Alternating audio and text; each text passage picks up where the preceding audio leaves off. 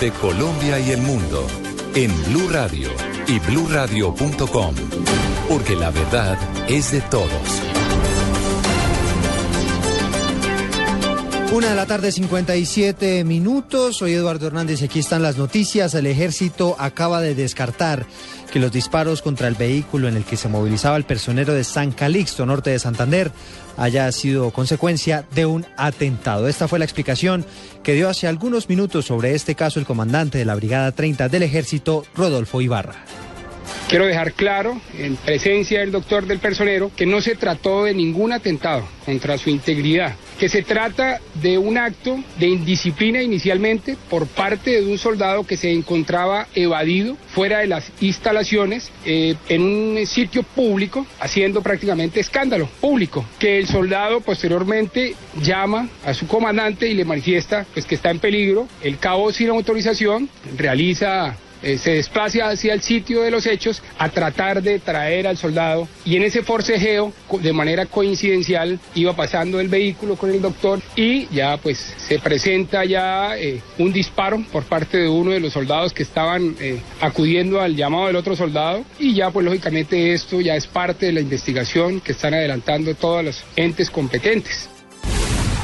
Una de la tarde y 59 minutos, uno de los asistentes a la canonización de la Madre Laura fue el cardenal Rubén Salazar, quien habló también sobre la reunión que tendrá mañana el presidente Juan Manuel Santos con el Papa Francisco.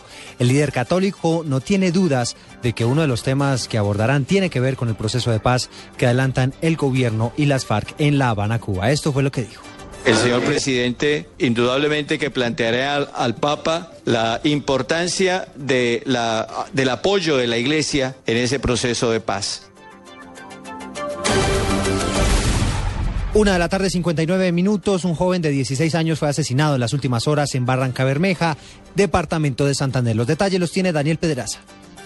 Como Alberto Andrés Sánchez López, de 16 años de edad, fue identificado el joven hallado sin vida y con varios impactos de bala en su cuerpo en una zona boscosa del corregimiento del Llanito en Barranca Bermeja, Santander. Según señalaron los familiares a Blue Radio, el joven había desaparecido desde el pasado jueves y creían que se había ido para donde un familiar que tenían en el sur de Bolívar. Sin embargo, su muerte los tomó por sorpresa ya que Andrés Chávez solo era un niño inquieto que no tenía problemas con nadie. Los familiares aseguraron desconocer las causas de su asesinato. Por tal razón pidieron a las autoridades policiales investigar quiénes serían los responsables del lamentable hecho. En lo ocurrido el presente mes de mayo en el puerto petrolero ya van dos asesinatos de jóvenes en la zona nororiental del puerto petrolero. Desde Barranca Bermeja, Santander, Daniel Pedraza Mantilla, Blue Radio.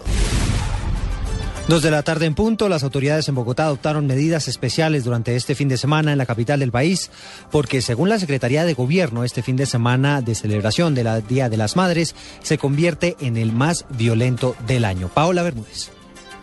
21.000 uniformados de la policía tienen a su cargo el cuidado de Bogotá durante este puente festivo de celebración del Día de la Madre. Todos los cuadrantes están activados. Y es que según la Secretaría de Gobierno de Bogotá, el año pasado se registraron 16 homicidios en esta fecha. Por eso se van a incrementar los operativos. Se va a controlar especialmente el consumo de bebidas alcohólicas y sustancias psicoactivas y se vigilará que en las calles no haya conductores embriagados. Asimismo, se evitará que las fiestas familiares terminen en riñas. En los operativos realizados anoche entre las 9 y las 5 de la mañana en las localidades de Tunjuelito, Ciudad Bolívar, Bosa, Kennedy y Chapinero se incautaron más de 800 armas blancas. Asimismo, 801 personas fueron trasladadas a la unidad permanente de justicia y se registraron 1.040 cierres preventivos de establecimientos que no cumplían con los requisitos. Información en Bogotá con Paola Bermúdez López, Blue Radio.